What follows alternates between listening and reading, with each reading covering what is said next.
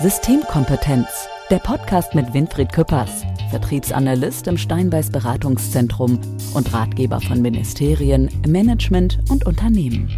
Weil 100 Prozent erst der Anfang sind. Ich freue mich sehr. Herzlich willkommen zu einer neuen Episode von Systemkompetenz. Systemkompetenz, diesen Begriff haben wir schon, ach, lieber Winfried, der gerade mir gegenüber sitzt und auf Kanal Dirk. 1 war. Ich weiß jetzt, du bist auf Kanal 1. Nee, bist du gar nicht, du bist auf Kanal 2. Ich bin Nummer 2 bei uns beiden. Ja, Entschuldigung, das ist, ich, ich, ich darf ja die Kanäle vergeben. Und unser Gast ist, ja. äh, ist wahrscheinlich gleich äh, die Nummer 1, egal auf welchem Kanal er ist. Aber vorneweg erstmal schön, lieber Winfried, dass du da bist. Danke, danke. Und dass wir eine neue Folge machen. Wir haben schon ganz viel tolle äh, Systemkompetenz, Interpretationen hinter uns gebracht und haben heute einen sehr tollen Gast oh, hier, ja. mit dem wir wieder ein Thema machen wollen, was wir noch nicht hatten. Ja. Überraschung, wir haben schon viele Folgen gemacht und dies ist trotzdem wieder ein Thema. Ja. Möchtest du unseren Gast äh, kurz einmal äh, vorstellen? Das ist der äh, Steffen Lora, der da ist. Steffen, erstmal schön, dass du da bist. Hallo. Hi, so. Steffen. Steffen denkt sich auch, was sind der? Guck mal, die beiden hier sind schon voll, voll im Flow.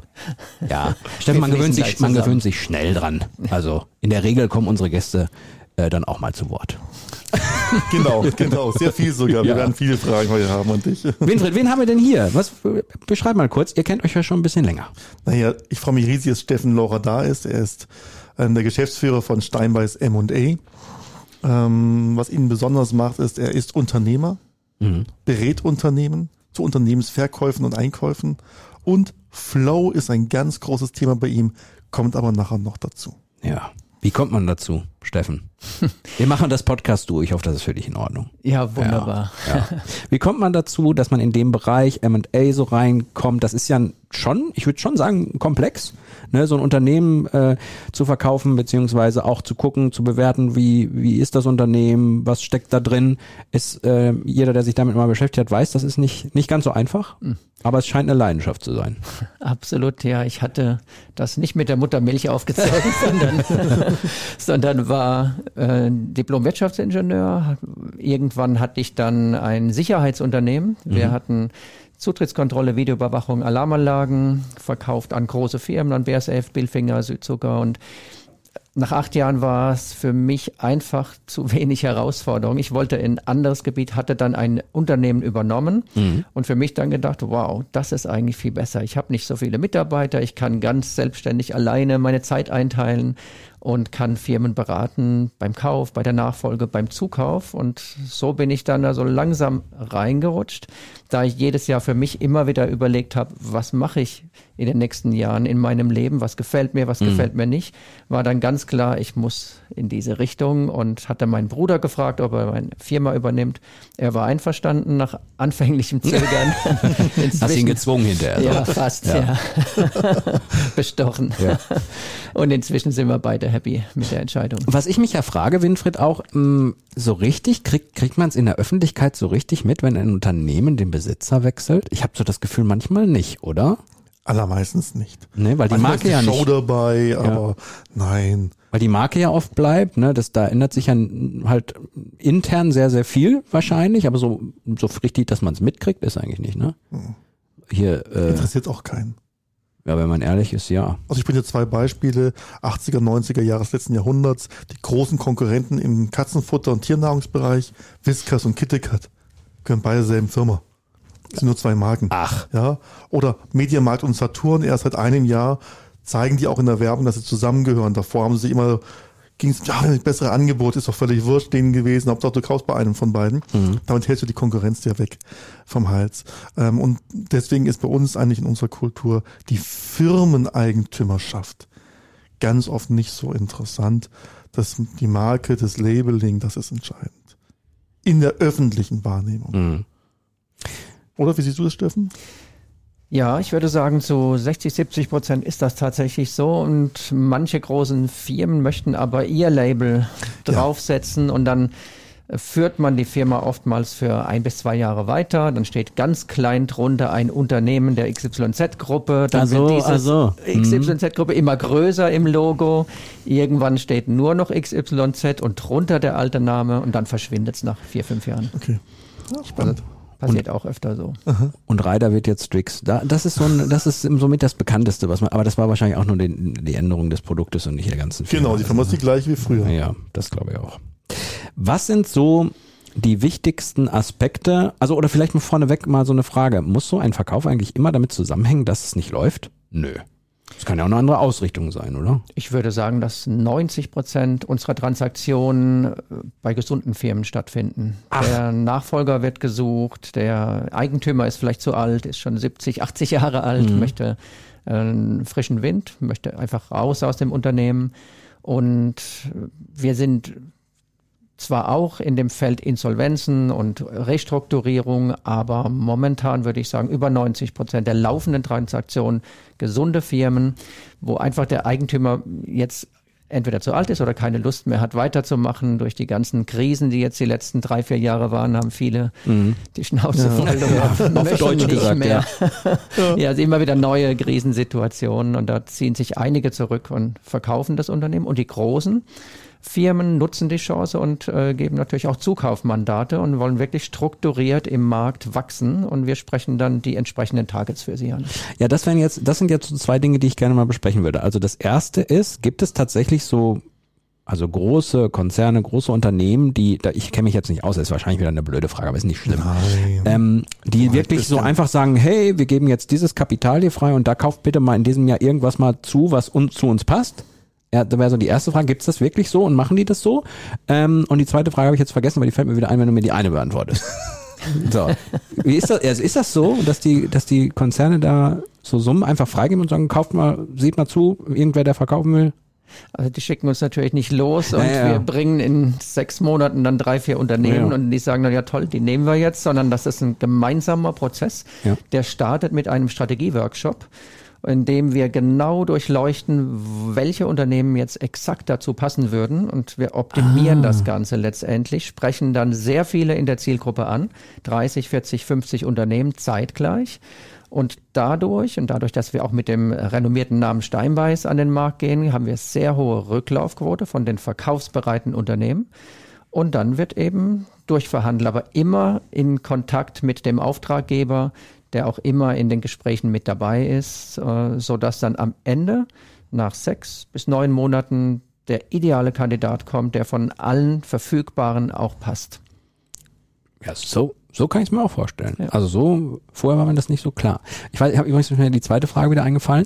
Äh, es gibt ja je nach Situation, wie die Welt sich gerade so dreht und was so passiert, könnte ich mir vorstellen, gibt es ja eine höhere Investitionsbereitschaft für Zukäufe oder auch nicht. Also wie waren da so die letzten Jahre und was glaubst du, wie entwickelt sich das gerade so? Ist man eher bereiter in, zu investieren? Weil da, da hängen ja auch so Dinge wie Innovation, Nachhaltigkeit und so dran. Mhm. Ja, letztendlich hatten wir einen richtig großen Boom, 2016, 17, 18, 19, dann kam irgendwann Corona, mhm. da gab es ein halbes Jahr Stopp, fast alle Aufträge, die wir hatten. Es war also mal komplett runtergefahren, jeder war in Unsicherheit und plötzlich lief das wieder an, so dass wir letztes Jahr sogar Rekordjahr hatten. Okay. Ähm, das ist unglaublich viel gelaufen im Bereich Kauf, Verkauf und wir merken jetzt aber, dass der hohe Zinssatz, der ja äh, angestiegen ist, die Finanzierungen etwas behindert. Ja klar, das heißt, man kann nicht mehr so, so, günstig einkaufen, mhm. wie es vorher war. Also jetzt bremst es wieder ein bisschen, aber ich glaube, dass es trotzdem sich gut weiterentwickeln wird, weil Sachwerte sind letztendlich Trumpf und jeder möchte freies Kapital in Sachwerte wechseln. Ja. Und Unternehmen ist einfach ein Sachwert. Haben wir im Moment viele freies Kapital, Winfried. Die, ja. die liegt ja rum. Muss, muss wieder reinvestiert werden nach guten Geschäften. Genau. Also tatsächlich ist das so. Ja. Man hat ein bisschen Unsicherheit, je nach Phase immer gerade. Und mal eine Energiekrise zum Jahreswechsel gehabt und so, dann ging es wieder nach oben. Das sind halt die typischen Zyklen, die wir so haben. Aber ähm, Geld hat man inzwischen mehr. Das ist ja auch etwas, also ähm, Steffens Team kümmert sich auch um Startups zusammen ähm, mit, mit den ganzen anderen Steinbeiß-Kollegen, wie Jens Freiter, der Startups als Holiday Check Gründer berät. Den müssen wir eigentlich mal wieder in eine Folge irgendwo mal holen. Das ist schon eine ganze Weile her, du. Ja. und Steffen und Jens kennen sich gut und die tauschen sich da aus und viele Startups sind da sehr interessiert, ähm, einen Partner zu haben, der weiß, wie man sie verkauft oder Anteile oder Partner ins Boot holt, der nicht den eigenen Profit sieht, sondern Steinbeiß Doktrin ist ja zum Wohle der Wirtschaft des mhm. Landes. Das ist ja mhm. das, was Steffen ausmacht, der als Unternehmer die Firmen kennt. So. Systemkompetenz. Erfolgsfaktoren. Steffen, was würdest du sagen, macht ihr anders als andere, die in dem Metier unterwegs sind? Was macht euch aus? Was ist so, ist das so eine Philosophie auch, wie man da dran geht? Ich würde sagen, es sind so zwei, drei Komponenten, die bei uns wichtig sind. Äh, erste Komponente, wir haben Steinbeis hinter uns. Das heißt, äh, 700 Professoren, 1100 Steinbeißzentren, die wir in allen Fragen natürlich mit ins Boot nehmen können. Ähm, der zweite Aspekt ist, dass wir fast alle Unternehmer sind. Das heißt, wir hatten alle unsere eigenen Unternehmen. Wir kommen nicht einfach nur von der Bank und drehen Zahlen, um das Unternehmen zu verkaufen, sondern wir wissen genau, wie die Emotionen am Tisch sind. Das heißt, wir wissen, wie der Unternehmer denkt, wir wissen aber auch, wie der Übernehmer denkt. Was sind die Träume, was sind die Ziele, was sind die Wünsche, was sind die Ängste vor allem. Und das ist so die dritte Komponente, die uns sehr stark ausmacht. Wir haben eine empathische, soziale Komponente drin. Bei allen Partnern, die wir mit reingenommen haben, war uns das sehr, sehr wichtig. Ich selbst habe auch eine Stiftung gegründet vor zehn Jahren. Das heißt, wir denken nicht nur ans Geld verdienen, sondern wir denken auch daran, dass andere was von abbekommen. Habe schon seit 2004 immer zehn Prozent abgegeben von unserem Ertrag für gute Zwecke, so dass es letztendlich für uns auch darauf ankommt, dass Menschlichkeit mit drin ist. Halte ich auch, halte ich auch für nicht ganz unwichtig, weil wenn ich mir zum Beispiel jemanden vorstelle, ich hatte mal mit einem Unternehmen zu tun, da musste ich mal eine große Veranstaltung moderieren und der gute äh, Mann war, glaube ich, 75 Jahre alt. Ich nenne jetzt mal die Firma nicht, aber sie hat, der hat so was erfunden, was hinterher auf der ganzen Welt verkauft wurde, so eine Leiste. Und ähm, der hat halt, das war sein Lebenswerk, ne? Das war sein Lebenswerk und ähm, da ging es jetzt auch darum, okay, wie geht's weiter? Und da stand eben auch das zur Debatte, dass es möglicherweise auch einen Verkauf geben soll. Und dann, jetzt kommen wir wieder zu dieser sozialen beziehungsweise menschlichen Komponente. So jemand, wenn der das abgeben muss, da spielen ja so viele Faktoren mit. Ja, der hat sein, der hat sein ganzes Leben da aufgebaut, danach aufgebaut. Und wenn das Ding über die Bühne gehen soll, dann muss der irgendwie da was unterschreiben, wo er am Ende sagt, ja, das fühlt sich gut an. Das stelle ich mir schwierig vor. Einer der schwierigsten Punkte, weil dieser Verkäufer ja meistens im gleichen Ort bleibt und in diesem Ort sind vielleicht tausend mm. Mitarbeiter bei ihm angestellt und wenn er irgendwas falsch macht oder ans falsche Unternehmen verkauft, dann kann er nicht mehr in Ruhe zum Bäcker gehen, ohne dass er schräg so, angeschaut okay. also wird. habe ich es noch gar nicht gesehen, ja. Also ganz wichtig für die meisten Unternehmer, dass äh, eine Mitarbeiterkontinuität da ist, mhm. durchgehend, auch danach und dass nicht gleich die Hälfte entlassen wird. Und ähm, deshalb ist es so gut, dass man mit vielen möglichen Käufern spricht, um dann den rauszusuchen, der alle Komponenten befriedigt. Die soziale Komponente, die monetäre Komponente und natürlich auch die strategische Komponente. Aber es ist wie so eine Art Filtersystem. Wir schütten oben 30, 40 mögliche Unternehmen in den Filter mm. und am Ende mit verschiedenen Ausselektierungsstufen kommt dann der Optimale raus. Beim Kauf, beim Verkauf. Aber schon komplex, oder? Ich meine, Winfried, du siehst ja immer so die einzelnen Systeme, deswegen heißt der Podcast Systemkompetenz, weil es mhm. für dich das Wort komplex gar nicht gibt. Für mich hört sich es trotzdem schon ziemlich komplex an. Nein, nein, das ist komplex. Ich finde nur Komplexität nicht so abschreckend wie du. ja. Ich liebe Komplexität. Ja. Was übrigens ganz spannend ist, so ist aus meiner Welt, also Konzernwelt gesprochen, ist, was Steinbeiß ja ist, ist unwahrscheinlich verwurzelt im Mittelstand. Steinbeiß betreut Tausende von Firmen im deutschen Mittelstand. Wir können sehr gut Konzerne. Eine Lücke, das ist das, was Steffens Team ähm, auch, auch wirklich stopft, diese Lücke, und auch sind sehr, sehr viele froh. Konzerne finden ganz viele M&A-Beratungsunternehmen, ähm, die viel größer sind. Mhm wenn es darum geht, andere Konzerne zu übernehmen. Ja, die mhm. Zusammenlegung von zwei Riesenfirmen finden sie alle toll. Aber eben so ein Mittelständler, zu übernehmen, der eine tolle Entwicklung hat, der eine tolle wissenschaftliche Erforschung hat, deren Produkte wunderbar reinpasst. Das können die alle nicht, weil die nicht Mittelstand können. Mhm. Die kennen die alle nicht und die wissen nicht, wie sie ticken. Und das ist genau etwas, was Steffen unwahrscheinlich gut kann. Äh, mittelständische Unternehmen so gut vorzubereiten, dass es für alle Seiten auch Konzern Win-Win ist, dass sie integrierbar sind in einen Konzern, ohne dass sie kaputt gehen. Also all diese, diese Weltentänzerei, die behält, beherrscht er unwahrscheinlich. Und darum ist er bei vielen, vielen Konzernen immer die erste Wahl, wenn es darum geht, einen, einen größeren Mittelständler oder auch mal einen kleineren Mittelständler ähm, aus der deutschen Wirtschaft oder international aufzukaufen. Mhm ich meine, wenn große, große übernehmen, ist das meistens eine Erfolgsgeschichte. Galeria Kaufhofen und Karstadt und eigentlich so. Tja, Sie haben halt nicht auf Steffen gehört. Steffen, Steffen hätte gewusst. Aber äh, da, da, wenn man jetzt mal so überlegt, ne, als ich glaube damals schon, als sie zusammen sind doch zusammengegangen, ne? Ich habe jetzt keinen Quatsch erzählt, ne? Ich glaube Karstadt und Kaufhaus sind doch sind doch glaube ich zusammengegangen. Und damals hätte man ja schon wissen können, dass das kein Zukunftsmodell der Einkaufsmöglichkeiten für die Gesellschaft wird, sondern dass das schon ein hoher Personalaufwand ist mit ganz ganz vielen Standorten, mit ganz ganz vielen Immobilien etc. Hätte man damals ja schon wissen können, wird schwierig könnte schwierig werden. Ich meine, heute ist man immer schlauer, wo man jetzt sagt, nö, hat nicht geklappt. Aber äh, das zum Thema Konzern, Konzern. Du hast, äh, lieber Steffen, eben mal ähm, kurz erwähnt, in diesem, diesen Bereich, oh, da ist jemand, der hat jetzt jahrelang gemacht, der hat jetzt schwierige Zeiten überlebt. Und ich habe zum Beispiel auch ge gesehen, dass du ja so Burnout-Camps machst. Ist, hängt das so ein bisschen zusammen auch, dass man im unternehmerischen Bereich ja durchaus mal die Situation, äh, dass die mal eintreten kann, wo man dann sagt, oh, da setzen wir auch an? Mhm. Ja, ich hatte im Laufe der 20, 25 Jahre unglaublich viele Kontakte zu Eigentümern von Unternehmen oder zum Top-Management und was viele vereint hat, sie waren alle im Hamsterrad, sie waren alle im Stress, sie waren alle mhm. in Zeitnot und ja, ich hatte vor 15, 20 Jahren begonnen, viele Ausbildungen zu machen im Coaching-Bereich, weil mir der Mensch einfach wichtig war im Mittelpunkt der Transaktion.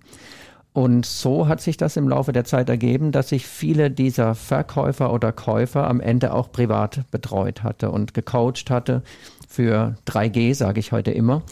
3G? Die Menschen gesund, glücklich und gelassen machen. Oh, das war so mein das Anspruch. Cool, ja. Das können wir als Untertitel für diesen Podcast eigentlich ja, auch. Genau, genau. genau.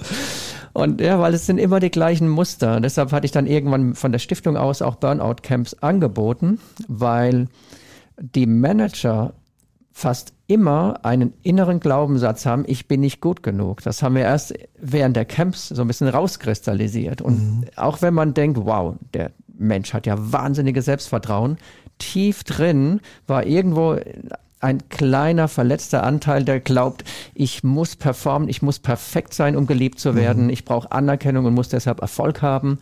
Und das vereint die Top-Manager, fast alle.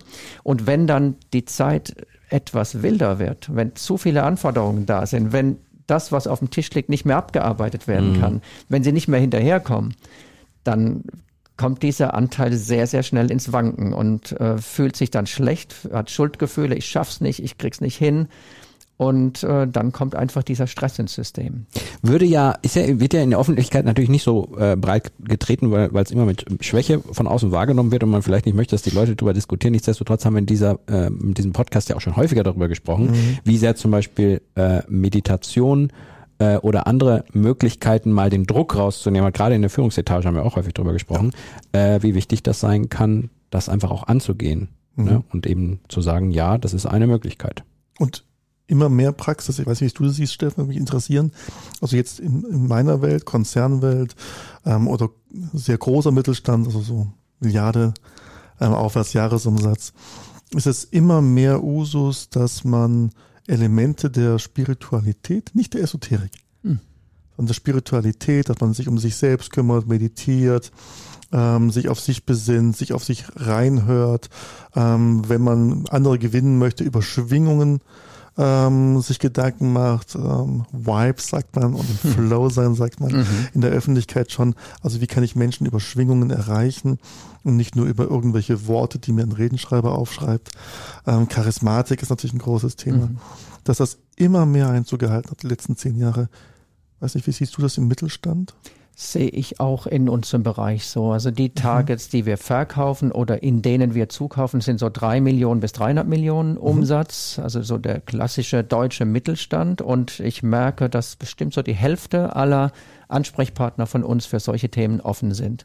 Es oh. beginnt meistens über Stress, Work-Life-Balance mhm. und ähm, Burnouts. Da kommt man ins Gespräch. Dann sprechen wir über Meditation, dann sprechen wir über Mikropausen, wie man das System ganz schnell runterfahren kann mhm. ähm, und letztendlich so im Mittelpunkt des Tornados bleiben kann, egal was im Außen passiert, immer noch in Stille, in, mhm. in dieser Gelassenheit bleiben. Und da sind fast alle interessiert. Und wenn man dann etwas tiefer geht, dann merkt man, wow, die sind total offen. Mhm. Und äh, auch für diese Vibes, die du gesagt hast, das hat ja alles auch wissenschaftliche Hintergründe. Wir hatten mit äh, Thomas Müller, dem Nationalspieler, auch mal ein ähm, Startup aufgebaut, also eine Online-Plattform Wow. für mentales Coaching. Und da hatten wir tatsächlich so oft auch bewiesen, dass man, wenn man seine eigene Schwingung erhöht, wenn man seine eigene Power erhöht durch mentale Kraft mit Arbeit, äh, mit der Arbeit an Unterbewusstsein, an unterbewussten Glaubenssätzen, dass dann der Output letztendlich ein ganz anderer ist. Mehr Erfolg, aber vor allem auch viel mehr Glück dabei. Und das hat mit Vibes oder mit Schwingungen im Hintergrund sehr viel zu tun.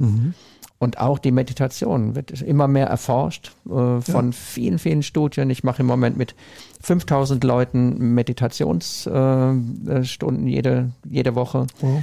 und merke, dass sich da immer mehr Leute interessieren für. Jetzt wollte ich gerade mal hier als Journalist zeigen, was ich drauf habe, weil ich gerade recherchiert habe hier, dass der, dass du mal äh, ein Unternehmen im Bereich Metalltraining zusammen mit Thomas Müller hattest. Jetzt hast du es schon selber gesagt. Oh. Ja. Winfried, ich weiß, ja, dass du können im Fußball, ich weiß ja, dass du im Fußball nicht so unterwegs bist. Auch Thomas Müller kenne ich Kennst, selbst. kennst du den? Ja. Geht's auch. Aber ich finde, Ich ich traue mir es nicht zu sagen. Vor einiger Zeit ist der ja mal für ein paar Spiele aus der Nationalmannschaft genommen worden. ja. Hat meine Frau dann erzählt. Ich habe es in der Zeitung gelesen, in News, das habe ich meiner Frau gesagt. Ja, das ist schon länger her. Hat er sich, hat er sich mal mit Löw zerstritten? Ich weiß gar nicht. Nee. Löw, ähm, Flick. Echt? Also, mit Löw. Am Anfang, ach, als er mit. Hummels, ah, als er, Also als er die Alten rausgetan Jahres. hat. Ja, ja, Anfang ja. des Jahres hat er einige rausgenommen. Ja, und da war er dabei, die Jungen ja. reingenommen war er dabei Ja. und ich habe es eben gesagt, wow, hey, hier, ähm, wusstest du schon, ja, das ist schon länger in der Diskussion. also dann weißt du, dass ich keine Ahnung von Fußball habe, wenn meine Frau, die nie Fußball guckt, Ja. übrigens, mehr weiß als ich. Aber wir schauen regelmäßig Fußball. Ja. Wenn meine Tochter krank ist und nicht einschlafen kann. Ich bin beim Fußball, sie ist in zehn Minuten weg. Ist beruhigend. Ja, ist doch Hammer. beruhigend. Vor allen Dingen, wenn, wenn so gar nichts passiert auf dem Feld und so 0-0, da schläfst du schon mal bei ein. Aber toll, was du da machst, was ich sehr interessant finde, ist, es gibt in meiner Erfahrung zwei Zugänge. Entweder Überforderung oder höhere Leistungsbedürfnis. Also Top-Manager, die sagen, wie kann ich noch effizienter werden? Mhm. Und wenn man dann bedenkt, dass unser Unterbewusstsein mit 10 bis 11 Millionen Bit pro Sekunde, ich habe es schon mal erzählt, Mhm. deswegen mache ich es kurz, 10 bis 11 Millionen Bit pro Sekunde in unserem Gehirn geht. Das ist eine gute Internetleitung. Aufgrund der kurzen Strecke im Gehirn sehr, sehr schnell. Gefühle sind sogar noch etwas schneller. Ähm, und das rationale Denken, mit dem wir immer so stolz sind, müssen alles durchdenken, ist 200.000 Mal langsamer. Mit nur gerade mal 50 Bit pro Sekunde. Wenn man sich das bewusst macht, sagt man, ich muss schnellere Ressourcen finden. Wie kann ich auf mein Bauchgefühl hören? Wie kann ich mein Unterbewusstsein reinholen? Ohne in die Gefühlsfalle zu tappen Mhm. dass ich jetzt aus Emotionen entscheide. Und das ist natürlich, da sind natürlich so Sachen wie Meditation, Ruhe in dir selbst, hol deine inneren Kräfte raus, unwahrscheinlich hilfreich. Absolut. Ich habe, ähm, wenn das interessant ist, vielleicht auch eine kleine Übung für einen Oh. Manager, Ja, die meistens gut ankommt, die bei mir auch sehr viel genutzt hat, weil ich hat, war früher immer zu faul zum Meditieren, weil ich einfach keine Zeit hatte. Eigentlich hätte ich dann mehr Zeit gehabt, wenn ich in dieser Ruhe gewesen wäre, aber man nimmt sich die Zeit Hinterher dann ist man nicht. schlauer. Immer schlauer, ja. Ähm, für mich heißt es Mikropause, so nenne ich das. Äh, Das heißt, ich hatte mir im Handy achtmal am Tag einen Gong gesetzt. Einfach nicht klingeln, weil dann muss, müsste man hingehen und ausmachen, sondern einfach nur Gong. Und wenn der Gong kommt, setzt man sich gerade hin, damit die Energie einfach besser fließen kann, Schultern leicht zurück, lächeln, weil dann Serotonin ausgeschüttet wird und das hilft dem Körper zu entspannen. Und dann habe ich mir, am Anfang habe ich die Hand auf den Bauch gelegt und tiefe Bauchatmung gemacht. Sechs Atemzüge. Und das ist eine der Übungen, die am schnellsten das System wieder nach unten fährt und in die Entspannung bringt. Und das nenne ich Mikropause. Kommt so ein bisschen aus dem Buddhismus auch. Und damit äh, konnte ich mich ganz schnell runterfahren, achtmal am Tag. Das hat mich wirklich konditioniert. Irgendwann kam der Gong und ich war von, von alleine schon Okay. relax. Pavloscher Dock ist so das Ja. Stichwort, was man auch erforscht hat. äh, Und hat mir sehr, sehr viel geholfen, immer wieder das Level auszugleichen, auch wenn es mal wilder wurde. Ich glaube das, ich glaube das auch. Also, weil, weil das, das sind so die Dinge, dieses Bewusstmachen und dann wirklich auch sich das zu nehmen und dann wirklich die Ruhe zu haben und dadurch, dass dieser Gong immer kommt, ja. Mhm. Das, Und, und es war tatsächlich auch völlig unabhängig, wo ich war. Das war das Ah, Schöne. man kann's Selbst überall, wenn Mitarbeiter ja. gegenüber saßen, äh, habe ich eben nicht die Augen zugemacht, sondern einfach nur ja. Die Konzentration auf den Atem gelenkt und trotzdem in den Bauch geatmet. Eben nicht die Hand auf den Bauch gelegt, sondern einfach so weitergeatmet. Und man kann es in jeder Situation machen. Als ich damals Student war, war der Gong meistens das Mittagessen in der Mensa und dann habe ich wieder Pavlovsche Hund auch gesabbert. Genau, das Das war aber jetzt äh, eine andere Geschichte. Jetzt kriege ich Hunger, danke dir. Ja, aber es ist ja bald Mittag. Ja, deswegen kriege ich Hunger. Stefan, erzähl, äh, gibt es jetzt noch was, wo, wo, du sagen würdest, in Bezug auf eure Tätigkeit, wäre jetzt noch was, was wir jetzt noch nicht gefragt haben, beziehungsweise was dir jetzt auch nochmal sehr wichtig ist, das nochmal zu betonen an der Stelle, um, um klarzumachen, wer auch mhm. zu euch kommt, wer die Richtigen sind und warum das matcht?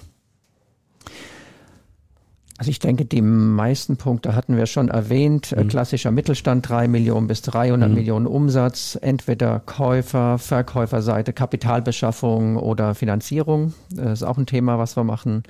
Äh, Debt Advisory. Und ähm, meine 14 Partner sind so tief in verschiedensten Branchen drin, dass, es am, dass wir am Ende überall Spezialisten haben. Und ja, letztendlich, wir stellen den Menschen in den Mittelpunkt. Das ist unsere Philosophie. Mache andere Menschen glücklich und erfolgreich. Und du kannst es nicht verhindern, selbst glücklich und erfolgreich zu werden. Das war schon immer meine Devise seit Anfang an und das hat bis jetzt perfekt funktioniert. Wir sind immer auf Wachstumskurs, jedes Jahr geht es nach oben und ja, wir sind auf jeden Fall happy, mit guten, tollen Menschen auch zusammenzuarbeiten. Toll. Ja. Nur schön. Eigentlich ein schöner, schöner Abschluss für diese Episode. Sowas von. Wir können noch einen Link in die Show Notes packen, dass man auch direkt dich findet, wenn man da draufklickt. Sehr gerne. Wer ist denn dafür zuständig? Ich, ne? Ja. Okay. Dein Job. Ich mir wieder selber du bist der äh, Spezialist, du kennst dich aus, als einziger von uns werden Winfried und ich dann gleich Mittagessen gehen. Kann ich den Link setzen? Ja. Genau. Tolle Idee. Vielen Dank. So. Steffen, wir verstehen uns. Steffen, ich, hab dir, ich war die ganze Zeit freundlich zu dir. so. Steffen Lora war das. Äh, sehr spannendes Thema. Wirklich. Ich finde es super, äh, dass wir das mal besprochen haben. Vielen Dank dir fürs fürs äh, Gastsein im Podcast Systemkompetenz. Lieber Winfried, vielen Dank dir natürlich auch. Und jo, ich würde sagen, bis zum nächsten Mal, oder? Auf jeden Fall. Ja. Freue mich drauf. Danke, Steffen. Bis dann. Bis dann. Danke. Ciao. Systemkompetenz, der Podcast mit Winfried Küppers, Experte in Wissenschaft, Wirtschaft und Politik. Weil 100 Prozent erst der Anfang sind.